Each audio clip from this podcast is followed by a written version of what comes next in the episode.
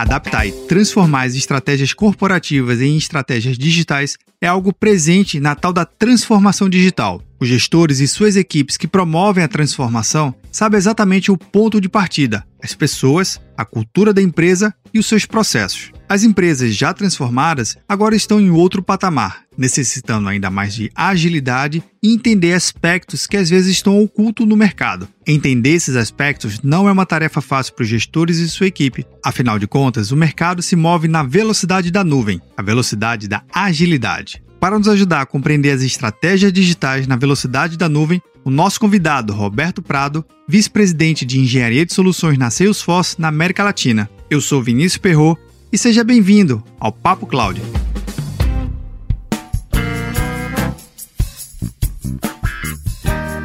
eu queria fazer um convite super especial para você. Se você é novo ou nova aqui no nosso podcast, saiba que produzimos um podcast muito legal de uma minissérie com quatro episódios com o time da Oracle Brasil. Lá, reunimos quatro executivos de áreas totalmente diferentes para falar justamente da jornada para computação em nuvem, independente do tamanho da sua empresa. Faça uma busca no seu agregador de podcast favorito por Papo Oracle Cloud e veja nossa minissérie de quatro episódios. E uma outra dica super legal: lá no site do Papo Cloud você pode conferir os quatro episódios com a transcrição completa, além de vários materiais complementares. Se você já ouviu nossa minissérie Papo Oracle Cloud, aproveite e compartilhe nas suas redes sociais.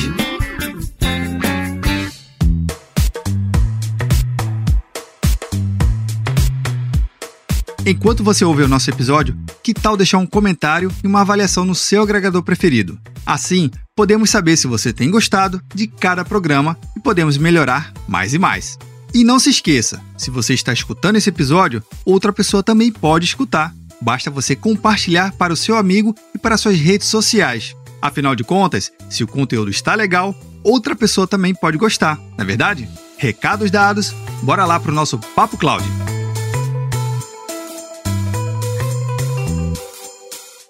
E para esse episódio super especial do Papo Cláudio, eu tenho um, grande amigo de longas datas. A gente já se viu, já se conheceu em vários eventos, já trocou várias ideias sobre projetos, principalmente computação em nuvem e negócios. Roberto Prado, seja bem-vindo ao Papo Cloud. Prazer estar com você aqui, Vinícius. Muito contente, muito bom encontrar ou reencontrar mesmo que virtualmente, né? Mas é um prazer, prazer conversar e espero poder contribuir aí, deixar alguma mensagem para a galera que escuta aí o Papo Cloud. Mestre, é, vamos começar pelo básico. Quem não conhece o Roberto Prado, então vamos lá. Quem é Roberto Prado? Meu nome é Roberto Prado, eu trabalho atualmente, sou vice-presidente de engenharia de soluções da Salesforce, América Latina. É, passei quase 20 anos na Microsoft, onde eu ocupei alguns cargos, entre eles é, líder de computação em nuvem, Azure. Também trabalhei com a parte de open source, né, software aberto, interoperabilidade por bastante tempo na Microsoft. Passei pelas áreas de marketing, vendas, bastante tempo, 20 anos, dá para passar por várias áreas.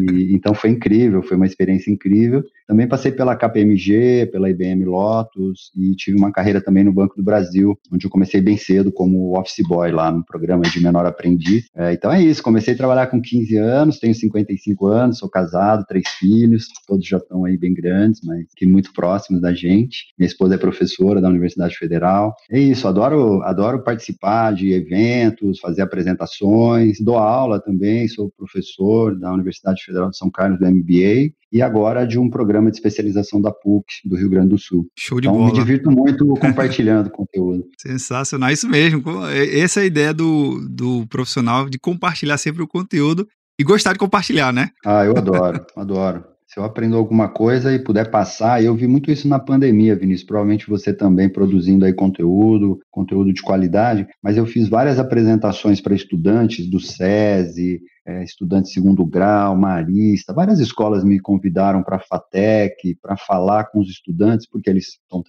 estudando remotamente, né? Passaram esse ano aí, 2020, e eles estavam bem preocupados, né? Pô, como é que vai ser? O que, que eu devo estudar? O que, que eu aprendo? Onde é que estão as oportunidades? E eu pude perceber que, assim, uma palestra, às vezes, de uma hora que eu fazia para eles, falava de oportunidade, de que, cara, calma, vão ter coisas boas também, não é que a pandemia é, vai tirar da gente aquilo que a gente pode construir construir, que é soluções, né? E a tecnologia está aí para ajudar. E foi muito legal, cara. Eu via que no final sempre ficava uma sementinha, sabe? Não é que muda tudo do dia para noite, mas deixava uma sementinha, né? E, e, alguns talvez peguem aquilo, comecem a estudar alguma tecnologia nova, talvez consigam um emprego aí em alguma empresa que está buscando profissionais de tecnologia. É legal ver profissionais com tantos anos de experiência e de fato vivência na, na tecnologia, no mercado, no negócio, compartilhando e inspirando, né? A galera que está chegando. Até mesmo já, eu digo que os macacos velhos também a gente acaba sempre se inspirando, não tem esse negócio de idade, não. O importante é pegar inspiração.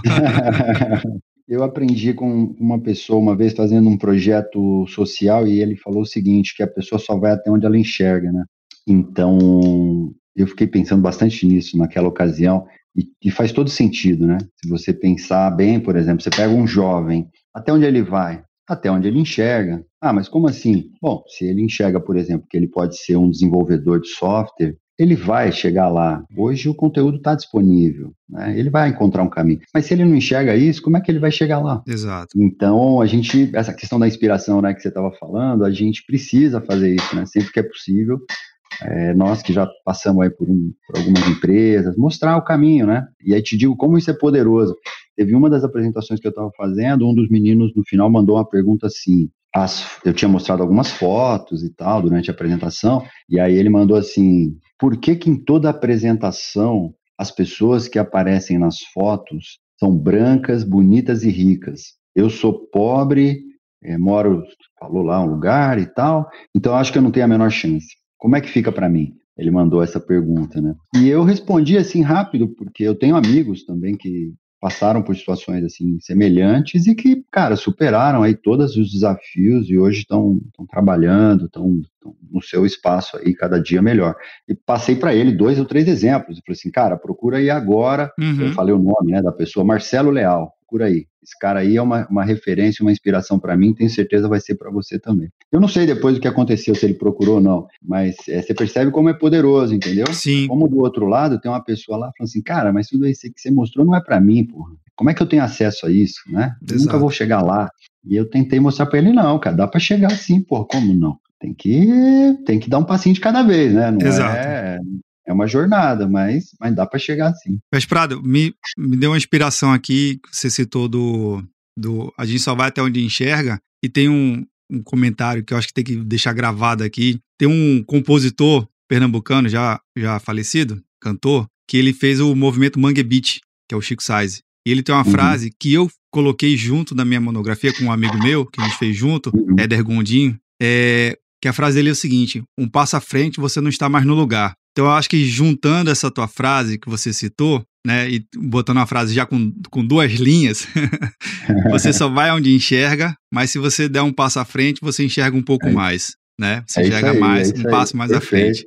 Poxa, Perfeito. legal. Então Perfeito. vamos dar vários passos aqui. Vamos vambora, dar. Esse é, o papel, esse é o objetivo do episódio. Mestre, também para contextualizar, vá que alguém por algum motivo não conheça a Salesforce que, que é a Salesforce, para que, que ela serve, onde ela está inserida? Legal. A Salesforce ela foi criada há aproximadamente 20 anos. Um dos seus fundadores é o Mark Benioff, que tinha uma passagem pela Oracle também, muito bem sucedida, e ele fundou a Salesforce lá no falando aqui dos anos 2000 mais ou menos, né, final de 99, começo de 2000, e ele veio com a proposição de cloud naquela ocasião, né, de SaaS, Software as a Service, e ele trouxe soluções de vendas, né, Sales Automation, por isso Salesforce, Sales Automation. A Salesforce basicamente o que ela faz é conectar empresas com seus clientes. Então, foi uma empresa que nasceu na nuvem, então ela é, ela é, bem pioneira no que diz respeito a software as a service, não tanto a infraestrutura no seu início, mas as soluções de sales automation. Então, toda a parte de pipeline, gestão de leads, oportunidades, forecast, né? Quem é de vendas já certamente está entendendo aí o que a gente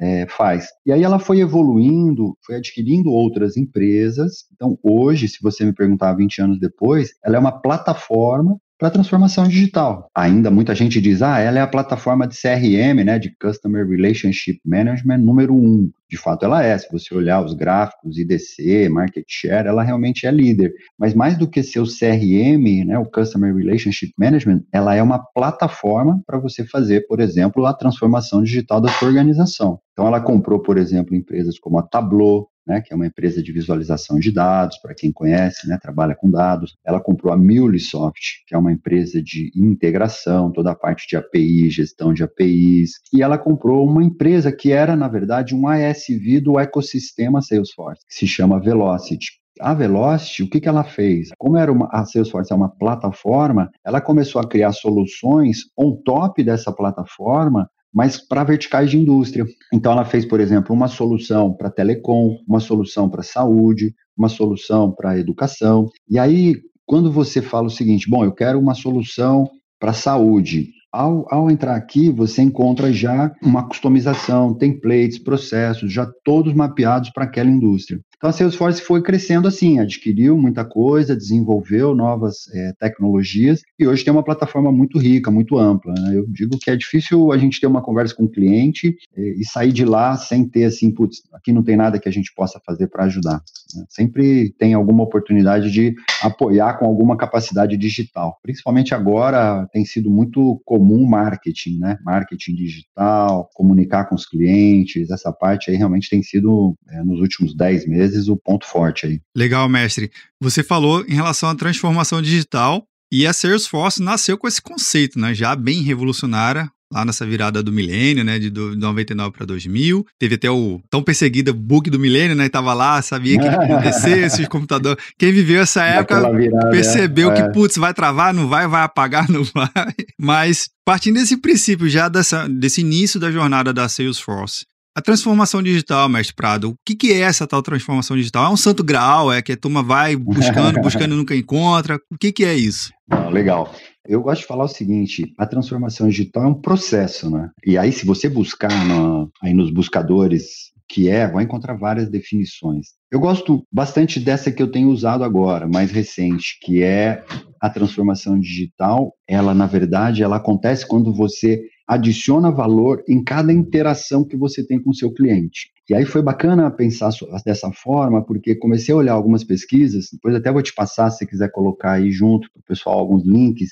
Algumas empresas que embarcaram na transformação digital, né, na jornada, é como, se você olhar, é como escalar o Everest. Né? Então o cara vai, primeira base, segunda base, terceira base, muitas ainda estão no início. E muitas estão tendo dificuldade de dizer o seguinte, cara, eu estou fazendo, fazendo, fazendo, mas não vejo resultado, né? Ou não vejo esse impacto todo aqui que me venderam. E aí você observa que algumas empresas estão fazendo o quê? Elas pegam o processo como ele era feito antes e traduzem para o digital. Então elas fazem a tradução digital que é a tal digitalização que a gente falava, né? Ah, vamos Sim. digitalizar os processos, vamos digitalizar os processos. Então, eu pego um processo que é feito de uma determinada forma, já há alguns anos, e traduzo ele para o digital. Isso não é transformar, eu estou traduzindo. E aí tem algumas empresas que não fizeram dessa forma. E aí, quando ela faz isso, ela não vê tanto benefício. Ela fala, ah, mas tá a mesma coisa. Ah, ficou um pouquinho mais rápido. Ah, tá bom, não tem papel. Ah, mas eu estou atendendo o cliente do mesmo jeito. Por quê? Porque a gente Muitas empresas ainda fazem dessa forma. A gente coloca o produto no centro e tudo gira em torno do produto. Pensa nisso. Então, esse processo que eu traduzi para nuvem ou para digital, ele carrega isso, né, de ter o produto no centro. Agora vamos pensar na transformação. Eu não coloco mais o produto no centro, eu coloco o cliente no centro. E aí, esse processo que eu tenho aqui, quando eu vou levar ele para a nuvem, ele já não é mais o mesmo. Porque eu não estou mais olhando para o produto no centro, eu estou olhando para o cliente no centro. Então, se isso é verdade, talvez eu tenha que me organizar diferente, talvez eu tenha que remover alguns atritos que eu tenho nessa conversa com o meu cliente, tudo para o cliente. Então, a transformação digital, agora pensando de uma forma mais orientada ao cliente, não tanto em infraestrutura de tecnologia, ela deveria ser vista como um habilitador que permite que eu vá adicionando valor na jornada do meu cliente. O meu cliente tem uma jornada comigo, ele, ele me conhece, aí ele avalia meu produto, aí ele compra, aí ele liga para pedir um serviço, aí eu atendo, aí eu quero vender mais, eu quero que ele seja fiel, né? Que ele continue comprando da minha marca, que ele fale bem da minha marca. Como é que eu faço isso se a minha organização não é orientada ao cliente? Mas é orientada ao produto. Então, eu, eu diria assim, de uma forma muito simples, que a transformação digital é, ela é verdadeira quando eu estou adicionando valor nas interações que eu tenho com o meu cliente. Se não é tradução, né? É pegar do analógico, levar para o digital, ou pegar do digital e, e passar para um outro digital que talvez seja mais rápido,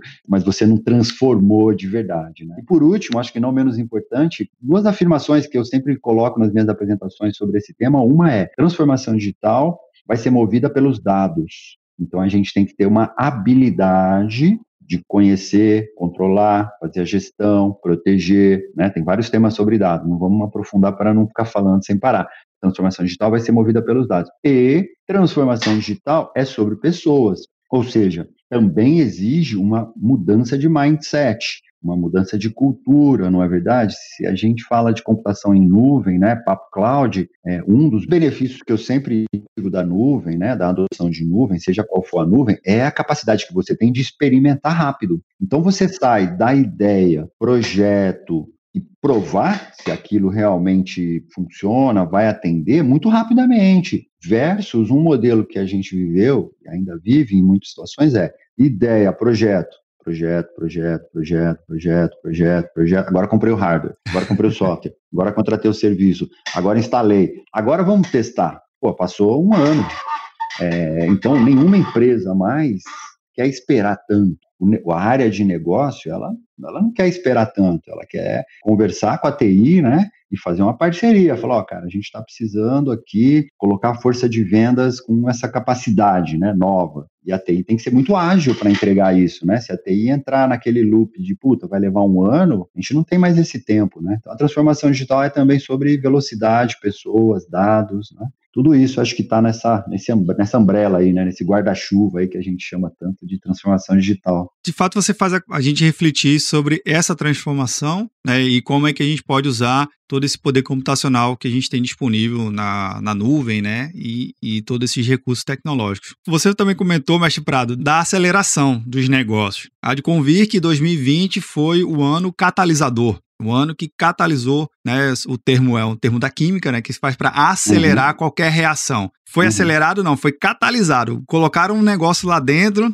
cara, a gente vai ter que agora acelerar Óbvio que você deve ter visto muita aceleração que infelizmente trombou aí com algumas falhas, com alguns erros. Né? Algumas empresas sofreram fortemente e outras, não magicamente, mas de forma bem estratégica, conseguiu melhorar seu faturamento, melhorar seu, seu posicionamento perante o mercado, perante o cliente, trazendo soluções mais inovadoras, que de fato ajude o seu cliente ou a se transformar ou a melhorar suas estratégias. Conta um pouco desse período tão ímpar e o que, que você viu nesse mercado, o que, que você viu dentro das organizações, com esse grande movimento aí. Nesses últimos nove, dez meses, assim, algumas coisas que eu acompanhei foram, primeiro, na, na fase, vamos chamar aqui fase 1, um, é, foi um período de estabilização. Então, é o que você estava dizendo, né? Algumas empresas elas já tinham capacidades digitais, então essa estabilização para elas não doeu tanto. Alguns exemplos, eu conversei com alguns CIOs, teve um CIO que me disse, não, Prado, nós conseguimos colocar nossa força de atendimento, que eram 2 mil, 3 mil atendentes, é, de forma muito rápida para que eles trabalhassem de casa. Então, imagina, né? Você tem 2 mil atendentes que vêm todo dia para o trabalho na sexta, na segunda esse cara está em casa e está operando.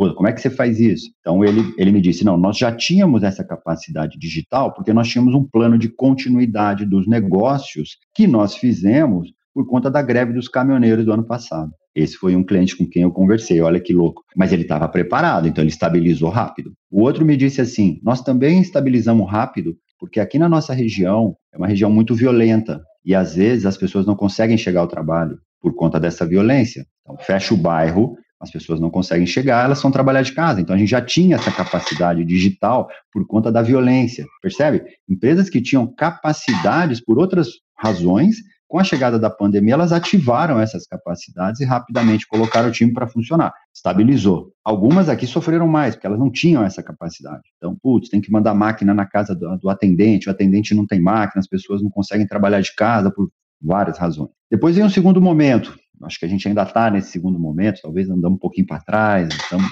aqui caminhando, que é reabrir. Então, estabilizei, agora eu preciso reabrir. É para reabrir, eu preciso fazer isso com segurança. E aí a tecnologia joga um papel, tem um papel fundamental, seja para eu organizar quem vem hoje e por onde ele chega, por onde ele passa, seja para eu rastrear pessoas que eventualmente testaram positivo. Então, imagina isso numa fábrica, em locais que tem milhares de pessoas trabalhando todos os dias e que não pararam de trabalhar. A gente fala muito do home office, home office, home office, mas é uma parcela que está home office, é outra grande parcela está lá todo dia lá trabalhando, está na linha de frente, continua trabalhando. Então, como é que eu dou segurança, como é que eu faço a gestão nesse reabrir. E aí a gente também desenvolveu algumas soluções bem legais, uma delas chama work.com. Vale a pena conferir lá coisas como puta, você fazer a gestão da vacina, você rastrear se aquele funcionário é, foi testado, então todo o entorno dele, a família, você vai rastreando para você criar né, um mecanismo ali, um protocolo mais seguro. E a, e a última etapa, talvez não menos importante, eu acho que algumas empresas já estão aí, algumas principalmente comércio eletrônico,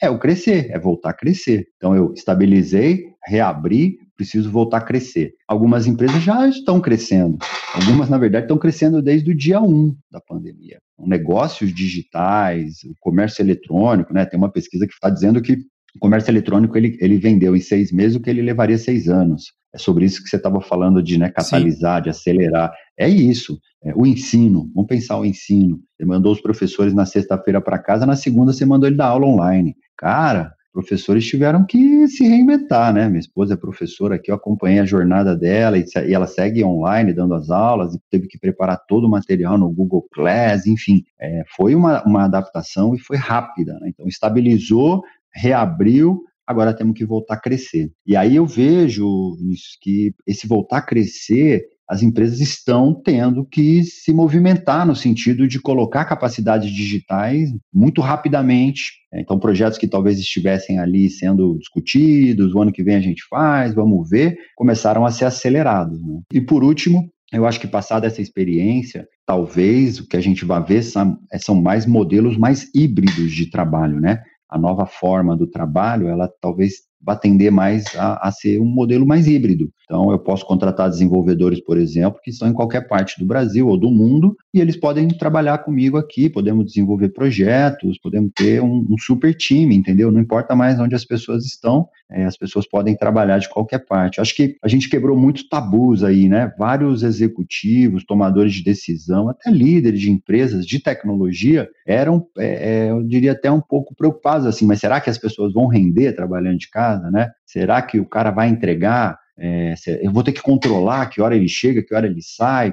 E eu acho que essas coisas foram ficando pelo caminho, né? A gente, pô, é, eu, eu, converso com muita gente e o pessoal fala: estou trabalhando pra caramba, estou trabalhando mais, eu não tenho tempo às vezes nem para almoçar e tudo mais. Então a gente também tem que achar um equilíbrio aí, porque certamente trabalhar de casa é, tem, tem desafios, né? É bom, você não pegou o carro, não pegou o trânsito, mas tem desafios de gestão da agenda. Então, acho que foi um pouco essa, tentando resumir, foi um pouco essa, essa experiência aí nesses últimos meses. Foi mais ou menos o que eu vi. Inclusive, teve até um, um episódio que eu publiquei que foi o Tá na Nuvem 217, que você comentou sobre o híbrido, né? Que agora uhum. o ambiente de trabalho vai ter que ser um ambiente híbrido. O MIT, né, Brasil, Technology Review, uhum. fez um, um, material com mais de 70 páginas só sobre esse tema, né? Que é justamente sobre o, o Work Office Anywhere, né? Uhum. Você vai trabalhar uhum. de onde você estiver, uhum. não uhum. necessariamente Exato. no seu home office, né? Não, não necessariamente na sua casa, que é bem interessante. Não, eu te dou exemplos, exemplos que eu estou fazendo, assim, que eu estou praticando. Eu estou trabalhando de casa, eu não estou saindo, estou super tentando guardar o máximo aqui, só saio para mercado, essas coisas. E eu tenho um sítio que fica bem no interior. Às vezes eu trabalho lá no sítio, vou lá para o sítio, fico lá. É, tenho lá uma rede com 10 megabits, não é muito rápida, mas ela me resolve tudo. Eu faço todas as minhas conexões, reuniões, fico uma semana no sítio, volto para cá, trabalho daqui, volto para o sítio, fico mais um pouquinho. Tanto faz para as pessoas, contanto que eu esteja conectado e possa fazer meu trabalho, não importa. Show. E agora, e agora tem uma coisa interessante, né? A gente tem um background, né? Então você pode estar em qualquer lugar e o background é sempre o mesmo.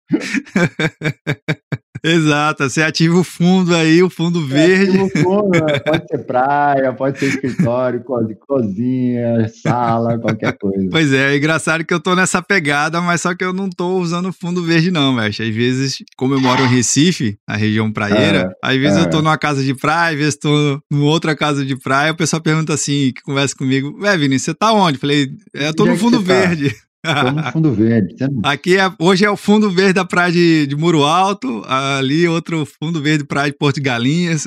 Eu acho que a gente, é, com bastante é, cuidado aí, seguindo os protocolos, né, a gente pode sair um pouco de casa, talvez do trabalho, e trabalhar de outro lugar. Sim, sim. A gente aproveita muito o ecossistema aqui de, de moradias que a gente tem aqui na família, que aí um vai cedendo é para o outro é, e tá tudo certo. Vai cedendo para o outro, pô, e você consegue refrescar um pouco, né? Sai Exato. Um do, do, do apartamento ou da casa. Exato.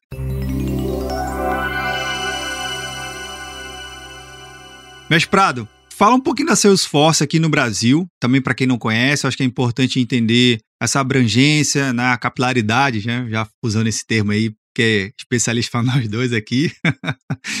aqui no Brasil, América Latina, como é que é a posição de vocês? Como é que vocês atuam? Como é que vocês ajudam os clientes é, a usar as soluções da Salesforce para ter essa transformação digital? A Salesforce já já já está no Brasil aqui, se eu não estou enganado, há uns sete anos, né?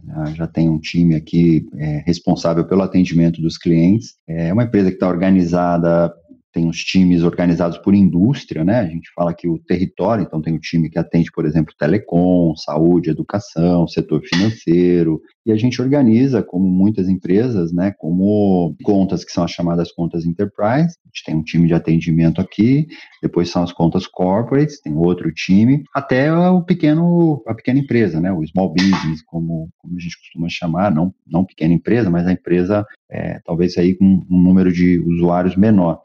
E a gente dá, isso é muito legal, né? Assim, a ferramenta é a mesma para todas as empresas. Então, o que você tem é times dedicados a cada um desses segmentos. Então, numa conta um pouco maior, uma conta grande, normalmente o gerente executivo tem o relacionamento na conta e vai trazendo os engenheiros, vai trazendo os times de arquitetura, o time de serviço, também a Salesforce tem um time de serviço bem grande aqui no Brasil, e esses times vão construindo a solução, vou construindo a jornada. Outras vezes a gente é chamado para responder um, um requerimento de proposta, né, uma RFP, acontece também, o time engaja. É, via de regra, é, tem um, um modelo de, de atendimento muito interessante que é muito focado em solução. Né? É, uma das coisas que eu aprendi aqui é que, assim, como é que a gente demonstra a solução? Contando uma história. E isso é bem legal. Então, por exemplo, ah, a gente estudou lá uma empresa, né? Quando a gente faz a devolutiva para essa empresa, né? Então a gente faz um, uma etapa que é a descoberta, né? Vamos entender quem é a empresa, quais são os seus objetivos. Quando a gente faz a nossa devolutiva, a gente faz na forma de uma história. Então a gente cria uma persona que é fictícia. Então a gente diz, ah, essa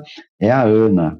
A Ana é mãe, tem dois filhos e hoje ela vai comprar uma roupa. E aí começa toda a jornada da Ana. Então a gente costuma fazer muito esse storytelling para fazer a demonstração da solução. Funciona super bem, os times em geral de negócio entendem com facilidade. Depois vem uma etapa, às vezes, mais técnica, que a gente também cobre é, com os nossos times mais técnicos, né? Pessoal de engenharia de, de integração, por exemplo. Ah, como é que Salesforce se integra é, com o meu legado, né? A gente integra lá desde o mainframe até outras soluções de nuvens. A gente pode fazer isso através de APIs, a gente pode fazer isso através de um processo batch, a gente pode fazer isso através de chamadas nativas do próprio ambiente, pode usar arquiteturas abertas de integração, podemos usar o backbone do cliente. Então tem uma discussão às vezes sempre muito técnica de integração que a gente também acompanha. Depois tem muito discussão de dados, né? Onde é que ficam os dados? Por exemplo, o ID único do nosso cliente fica no Salesforce ou fica fora? Essas discussões também sempre vêm, a gente também contribui muito. E a Salesforce tem um ecossistema de parceiros também, é, onde tem aí os principais system integrators no Brasil e da América Latina participam desse ecossistema, né? Aí posso dizer Accenture, IBM, Deloitte, entre outros, estão aí, Globant. Na América Latina, a gente já tem é, instituições jurídicas, né? Quer dizer, empresa, escritório, pessoas no México, na Argentina e aqui no Brasil, como eu havia comentado. Então a ideia é expandir, expandir na América Latina, o crescimento está muito forte. Eu diria que na nossa região aqui, a gente é uma das regiões que mais cresce no mundo hoje, estamos aí entre os, top em crescimento, apesar da crise, apesar da pandemia, é, a empresa segue crescendo, né? Se olhar os resultados financeiros da Salesforce aí global, né? Ela é uma empresa de capital aberto, então você pode olhar os números, você vai ver como ela cresceu nos últimos anos, é, é realmente exponencial. O que, é, para esse, talvez para esse nosso ouvinte, pode chamar atenção aqui interessar, é que o ecossistema está precisando de gente. Então, se vocês quiserem aqui uma dica de algo para estudar, a Salesforce ela tem uma plataforma chamada Trailhead, que é uma plataforma de treinamento gamificada, gratuita, que vai te dando badges, né, certificados. Então, por exemplo, eu acabei de completar o meu, eu ganhei o Ranger. Então, agora eu sou um Salesforce Ranger, um Trailblazer Ranger. Ah, o que significa isso? Significa que eu tenho mais de 100 badges, são os botãozinhos que eu fui ganhando pelos cursos que eu fiz, e mais de 50 mil pontos. E é bem legal. É, eu super recomendo, se você estiver ouvindo aqui, anota aí trailhead.com, vale a pena. Tem trilhas de conhecimento, não só de produtos Salesforce, mas tem trilhas de conhecimento sobre temas como diversidade, igualdade, gestão, marketing, vendas. É muito legal. E aí, onde é que está a oportunidade de fazer uma certificação. É, assim como outras nuvens, a Salesforce também precisa de pessoas certificadas. Aqui no Brasil, na América Latina, a gente tem promovido aí, eu acho que foi em, em outubro ou novembro que eu vi esse número, um milhão de pessoas haviam né, tirado aí os seus badges, não certificado, um badge. Depois você pode fazer um certificado como administrador, como developer, como um cara de segurança. Todos esses profissionais hoje estão sendo, de alguma forma, aí, requisitados, né? Porque é, é a lógica, né, Vinícius? Você conhece. Se uma empresa de tecnologia está crescendo, significa que ela está vendendo a sua solução. No caso da Salesforce, é uma solução em nuvem. O que, que acontece? O cliente, ao começar a adotar essa solução, ele precisa de gente. Ele precisa de gente para desenvolver, ele precisa de gente para cuidar, ele precisa de gente para fazer acontecer a mágica da transformação. A tecnologia não faz nada sozinha. A gente vai precisar de gente. E aí precisamos de gente treinada, gente capacitada, gente certificada. Então aí tem uma oportunidade. Eu acho que aprender Salesforce hoje, tecnicamente falando, vale a pena. Vale a pena ter no seu currículo aí alguns certificados, porque Basta aí uma olhada no LinkedIn, vocês vão ver que tem bastante coisa, tá bastante coisa acontecendo e eu, eu diria que num horizonte de três a quatro anos deve seguir crescendo. Sensacional. Meu, primeira, meu primeiro entendimento, claro, a, empresa sempre vai seguir crescendo, né? É Sim. da natureza do negócio, mas existe uma oportunidade na América Latina que ainda é um mercado que a gente explorou pouco, né? É, a empresa ainda tem muito para fazer aqui na América Latina. Então, acho que vai acontecer bastante coisa aqui nos próximos anos. Realmente, isso que você falou das certificações é importante, né? E ter o conhecimento, aproveitar esse crescimento da Salesforce e crescer junto, né? Se capacitar, se qualificar, está apto. Quem sabe fazer projetos junto com a Salesforce. Lembrando para o ouvinte do Papo Cloud que todos os links citados aqui eu coloco sempre no roteiro do nosso episódio para você ouvir tranquilamente o nosso bate-papo e depois ir lá no site papo.cloud para poder conferir todo o material complementar. Mestre, a gente já está chegando no finalzinho aqui do nosso bate-papo. A gente tem muito Pô, tempo, rápido, muito assunto. Pois é, passou rápido. Mas uma pergunta, mestre Prado, que eu sempre faço aos meus convidados,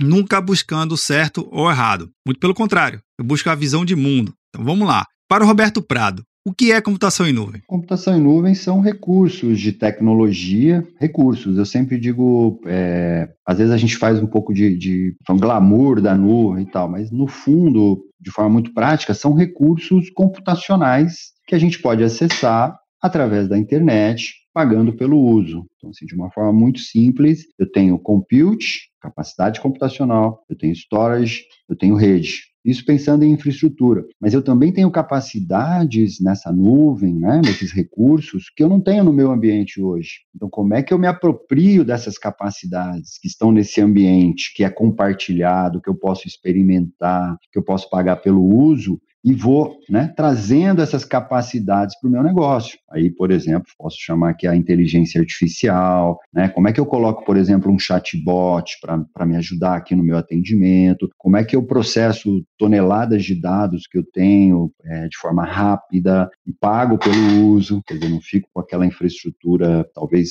subutilizada. Então, eu, eu vejo a nuvem como primeiro, um grande habilitador da transformação digital. É, e segundo, a nuvem democratiza a tecnologia. É, eu falava bastante com o governo na América Latina, quando eu, quando eu trabalhei aqui na região também, e a gente falava sobre segurança na nuvem, nuvem confiável, nuvem não é confiável, etc. E a gente dizia, bom, a nuvem ela democratiza a tecnologia, porque a mesma tecnologia que a Salesforce oferece para empresa é, de um porte talvez um pouco menor, é a que ela oferece para grande. É a mesma tecnologia. O que vai fazer a diferença são as pessoas que operam, é a forma como você utiliza, é como você absorve aquilo e, e transforma o seu jeito de atender o cliente. Então é isso, Vini.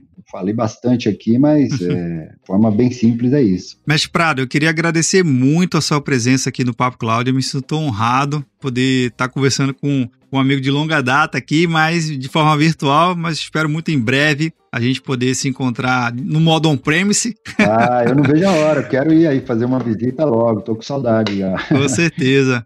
Cara, um abraço, fique bem e até o próximo. Obrigado, valeu, Vini. Um abraço, obrigado aí, fiquem bem vocês. Um abraço, tchau, tchau.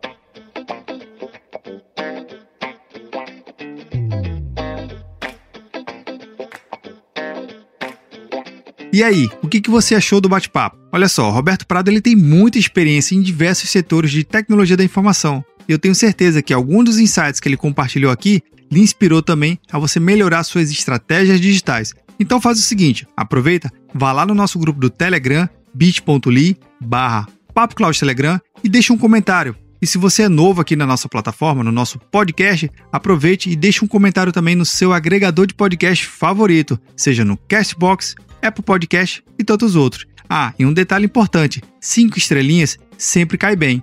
E se você gostou desse episódio, não esqueça de compartilhar com seus amigos e na sua rede social. Ah, e aproveita e marca o Instagram lá do Papo Cloud, né? Arroba Papo Cloud. E aí, tá na nuvem? Mais um produto com a edição Senhor A.